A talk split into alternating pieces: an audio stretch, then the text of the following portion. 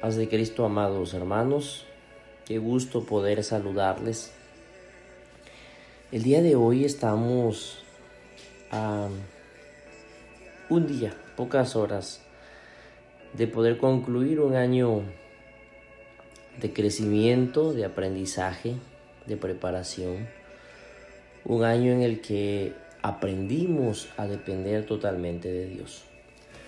Quiero platicar con ustedes en una cita bíblica en la tercera carta de Juan capítulo 1 verso 2 donde dice la escritura Amado, yo deseo que tú seas prosperado en todas las cosas y que tengas salud así como prospera tu alma. En la Biblia Dios muestra que su deseo para los que están bajo su pacto es que tengan abundante prosperidad. En, Proverbios capítulo 28, verso 25, igual la escritura nos dice, mas el que confía en Jehová prosperará. Lo hizo con Abraham, con David, con Salomón, y lo puede hacer con cada uno de nosotros, contigo, si estás en el camino del Señor. Hoy queremos reflexionar de nuestra prosperidad, de acuerdo a esta escritura, en todas las áreas de tu vida, de acuerdo al crecimiento de tu alma. Dios no tiene ningún problema, ningún impedimento por enriquecer a quien Él desea. Lo hizo con Abraham, con David, con Salomón y lo puede hacer con los que estamos bajo su protección. Pero es importante que veamos que la verdadera prosperidad bíblica está basada de acuerdo a Mateo capítulo 6, capítulo 6 perdón, verso 33. Usted debe recordarse. Mas buscad primeramente el reino de Dios y su justicia y todas estas cosas os serán añadidas. En otra versión dice que busquemos la manera en que Dios se conduce y su rectitud. Ese, amado hermano, es el fundamento de la prosperidad del Señor. Es conducirme a la manera de Dios, con la cultura del reino de Dios. Básicamente es que en primer lugar la prosperidad del ser y luego viene la prosperidad del tener ser y tener. Pero prosperidad de Dios no solo es algo monetario, también incluye bienestar general, sanidad, protección, favor de Dios, sabiduría, plenitud. O sea, sentirse pleno y feliz. Jesús pagó para que nosotros tuviéramos esto. La escritura nos recuerda una y otra vez que Él tomó nuestro lugar y llevó la maldición de nuestros pecados para que nosotros podamos vivir bajo la bendición. De hecho, Isaías 53.5 lo dice. El castigo, o sea que es necesario para obtener el castigo de nuestra paz, que es nuestro bienestar, fue sobre él y por las llagas o por las heridas, es decir, que lo lastimaron a Jesús. Nosotros fuimos sanados, es decir, restaurados. Esta palabra hebrea para en este versículo es shalom, básicamente significa sin nada que le falte, que no esté completo, porque Dios quiere prosperarte en cada área de la vida, espíritu, alma y cuerpo en el Salmo capítulo 1, versos 1 al 3, nos dice que la verdadera prosperidad de la Biblia es el bienestar general. Léalo por favor en casa. Quiero tocar estos tres muy rápido, de acuerdo a la primera carta que leímos de San Juan, tercera de Juan 1.2, la prosperidad espiritual. Romanos 8.2 dice, porque la ley del Espíritu de vida en Cristo Jesús me ha librado de la ley del pecado y de la muerte. Es la vida espiritual por el Espíritu Santo es la vida abundante que Jesús prometió. El Espíritu es el que da vida, decía el Señor. La carne para nada aprovecha. Sí. Juan capítulo 6, verso 63 lo dice.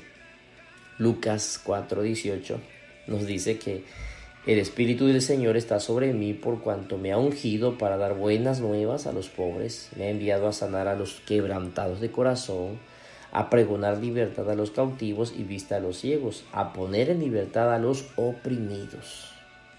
Es el manantial de vida que fluye. Es la vida abundante del Espíritu que permite tener comunión con el Creador. La prosperidad espiritual es siempre desbordante y toca para el bien prójimo. Es decir, para que hagamos bien a los demás. Hoy la invitación, amado hermano, hermana, nuestros propósitos en este nuevo año es que nosotros deseamos como iglesia, como pastores, como supervisores, líderes, como anfitriones y sublíderes, de todas las áreas de la iglesia y de tu ministerio es que tengas prosperidad espiritual, que crezcas. Este año tiene que ser el mejor en tu crecimiento, el mejor, en compromiso, en búsqueda de Dios, en amor, en todas las áreas de tu vida. Pero también quiero hablar de la prosperidad mental. Dice la escritura, en 2 de Corintios 10:5 que debemos derribar argumentos y toda altivez que se levante contra el conocimiento de Dios y llevemos cautivo todo pensamiento de la obediencia a Cristo. Para prosperar mentalmente, es decir, en su alma, debe poder controlar su mente, controlar su pensamiento y sus emociones.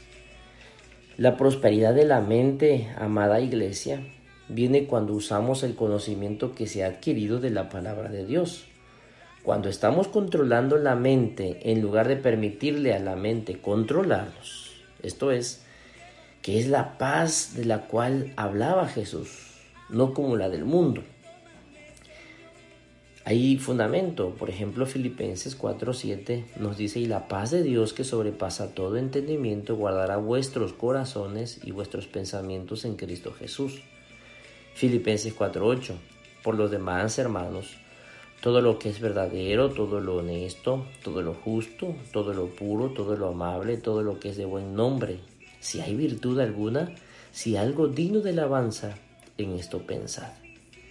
Esto se ve en la persona, en el hermano, en la hermana, en el amigo que desborda de su alma en la enseñanza de la sabiduría divina para guiar a los que están extraviados.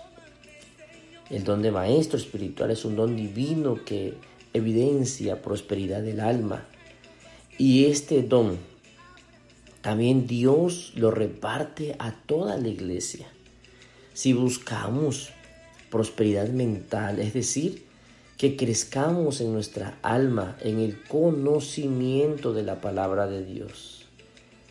Yo quiero que usted controle su mente, su pensamiento y sus emociones y que le permita al Espíritu Santo guiar su vida.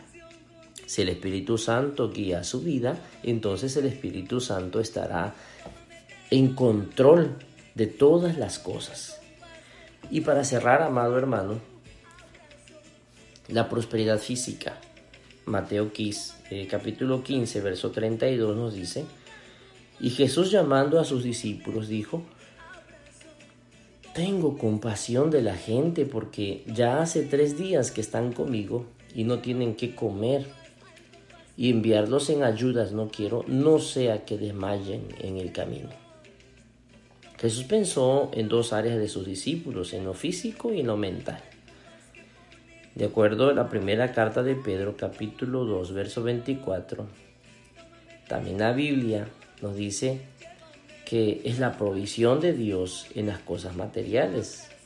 Y la segunda carta a los Corintios 9:8 nos dice, y poderoso es Dios para hacer que abunde en vosotros toda gracia, a fin de que teniendo siempre en, en todas las cosas todo lo suficiente abundéis para toda buena obra. Jesús no quiso enviar en ayuna a sus discípulos, a la gente. Amado hermano, hermana, la prosperidad física es doble, la salud y lo necesario materialmente para nosotros y que desbordemos para poder ayudar al prójimo.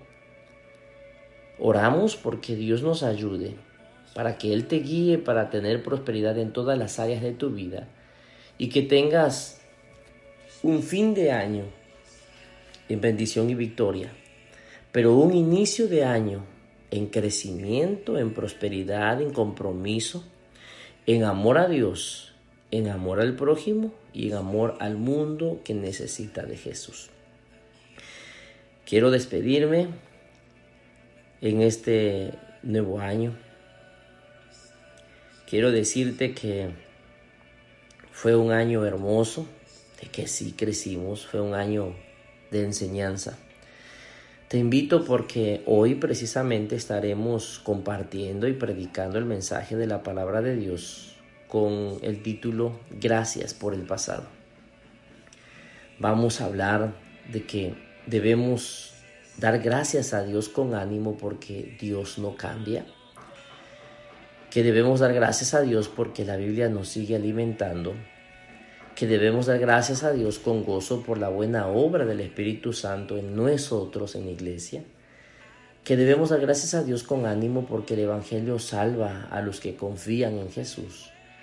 Debemos dar gracias a Dios animados. Dios todavía nos sigue invitando y que debemos dar gracias a Dios y animarnos porque el futuro pertenece a la iglesia, a los creyentes. Le amo en el Señor, le bendigo.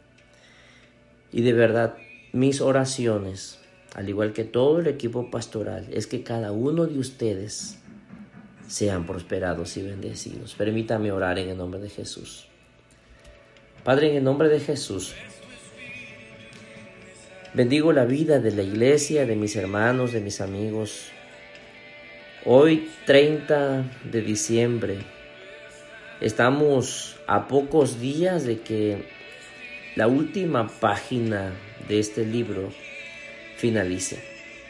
El último capítulo que se escribió de mi vida. Señor, yo sé que fue un año de crecimiento, de sufrimiento para muchos, pero que tú estuviste allí siempre, nunca nos abandonaste, nunca nos dejaste y hoy te pido, Señor, que bendigas la vida de la iglesia. Hermanos, hermanas, jóvenes, niños,